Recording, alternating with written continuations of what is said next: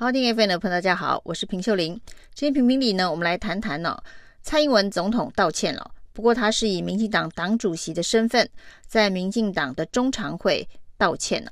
那蔡总统呢，过去这段期间以来哦，你极少听到他针对哪一件事情道歉了。不管是这一个泰鲁格号的事件，或者是这一个华航染疫风暴不断的扩大。你极少听到蔡英文总统非常明确的道歉哦，但这一次呢，在民进党台北市党部赵介佑出事后将近两个礼拜，蔡英文主席呢在中常会正式的道歉哦。那对于民进党没有办法落实排黑条款，让黑道入党，而且呢还犯下这么大的罪行这件事情呢，他向民进党的支持者道歉哦。那显然呢，蔡英文这一次是真的生气了。那这生气的过程，当然也有台北市党部在处理赵介佑开除党籍的事件当中优柔寡断的吴怡农。那另外呢，这件事情恐怕呢是真的伤到民进党哦。那民进党非常善于做民调，非常善于了解网络风向，非常善于操纵舆论哦。那这次会由蔡英文亲自出来定调。道歉说，民进党没有办法落实排黑条款呢、那这表示这个事情呢，是真的非常严重的伤害到民进党的支持度、哦，恐怕也吓到了一些核心的支持者。因为呢，过去像赵介佑这样子黑道色彩明显哦，那这个作奸犯科的人呢，过去民进党老是喜欢说是跟国民党连在一起的、那过去在讲黑道，都会提到国民党，没想到呢，这一个民进党的黑道，恐怕比国民党的黑道更是活生生的跳在每个人的眼前哦。那赵介佑当然所犯的事情哦，有这个诈欺，有贩毒，那贩毒真的是也是社会大家人神共愤的一个罪行哦。那另外呢，他居然还是替代役的逃兵哦。这个对于呢，常常要喊抗中保台、抗中保台，这个全民皆兵、公庙义勇军都得加入的民进党来说，的确是相当的尴尬。一个重要的党代表，结果呢，居然连做替代役都逃兵哦。那民进党到底要怎么抗中保台哦？不过呢，蔡英文在道歉之后呢，也宣示说，因为之前是没有落实二零一三年的排黑条款了，所以显然不会有更强力的党内扫黑的动作出现了。那这个道歉恐怕也只是一个形式上的道歉，只是一个止血式的道歉哦。希望这件事情就到此停损，不要再继续伤害民进党的支持度、民进党的形象。所以呢，党中央提出来的方法哦，也是非常的妙，说要建置一个 AI 的资料库，那由资料库呢来做比对，那不要让这些黑道再有机会混进民进党。其实这个是蛮好笑的，因为呢，赵介佑在加入民进党的时候，就以赵介佑来讲，他在加入民进党的时候，他可能还没有开始做奸犯科，也就是说呢，你的 AI 资料库里头不见得有他的前科。那他从开始犯罪，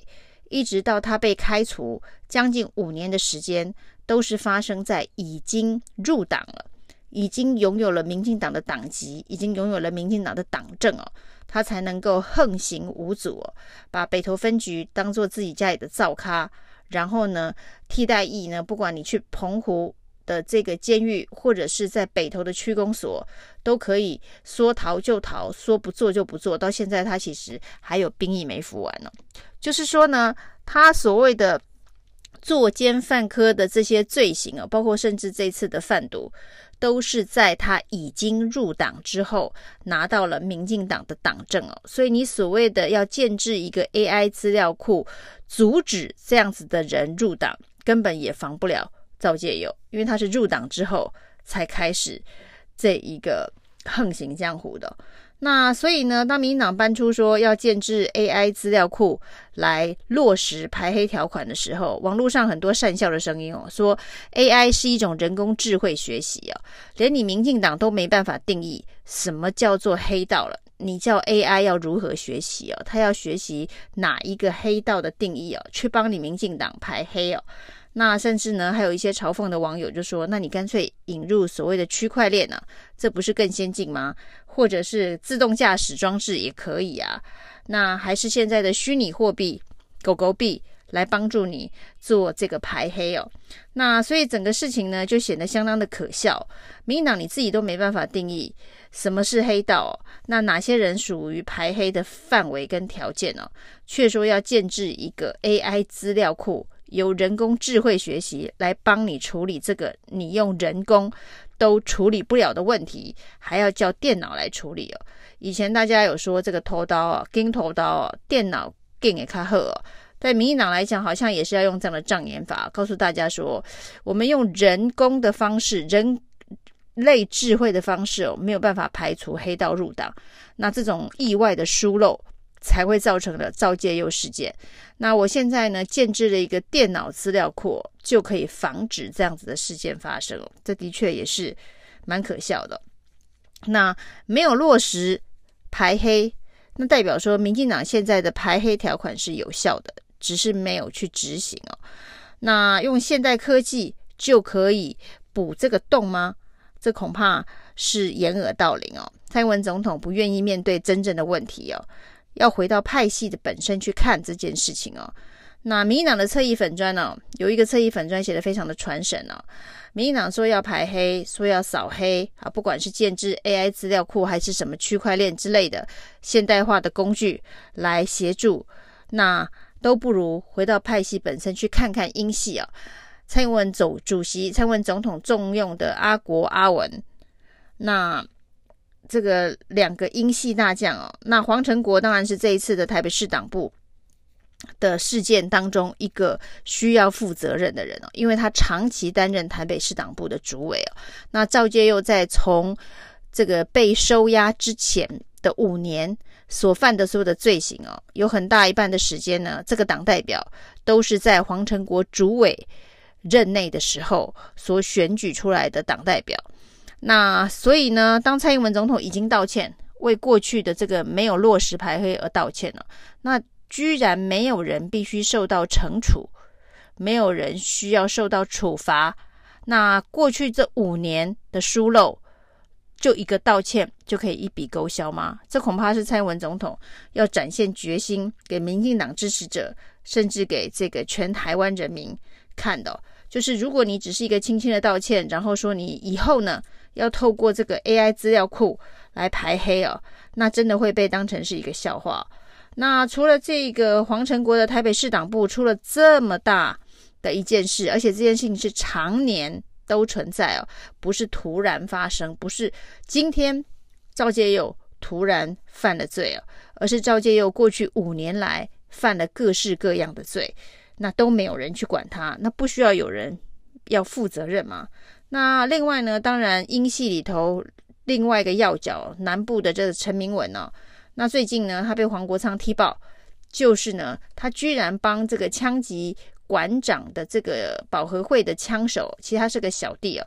这个办理这个特见增建啊，那这个特别接见呢，去见这一个保和会的枪手的人呢，就是保和会的老大，老大去见小弟哦，那是透过立委的特权。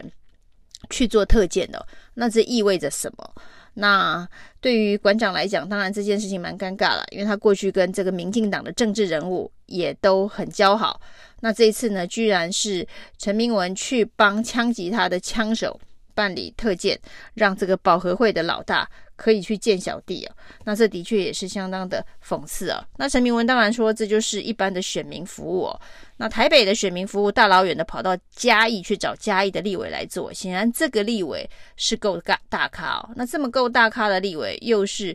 民进党里头英系的要角，所以呢，蔡英文总统其实要宣示党内的排黑要落实，你身边的阿国阿文呢、